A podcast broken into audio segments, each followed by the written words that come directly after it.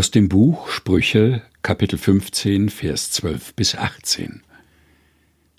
Der Spötter liebt den nicht, der ihn zurechtweist, und geht nicht hin zu den Weisen. Ein fröhliches Herz macht ein fröhliches Angesicht, aber wenn das Herz bekümmert ist, entfällt auch der Mut. Des klugen Herz sucht Erkenntnis, aber der Toren Mund geht mit Torheit um. Ein Betrübter hat nie einen guten Tag, aber ein guter Mut ist ein tägliches Fest. Besser wenig mit der Furcht des Herrn, als ein großer Schatz, bei dem Unruhe ist. Besser ein Gericht Kraut mit Liebe, als ein gemästeter Ochse mit Hass. Ein zorniger Mann richtet Zank an, ein geduldiger aber stillt den Streit.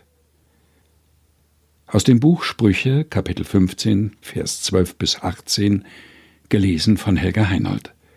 Aus der Lutherbibel 2017.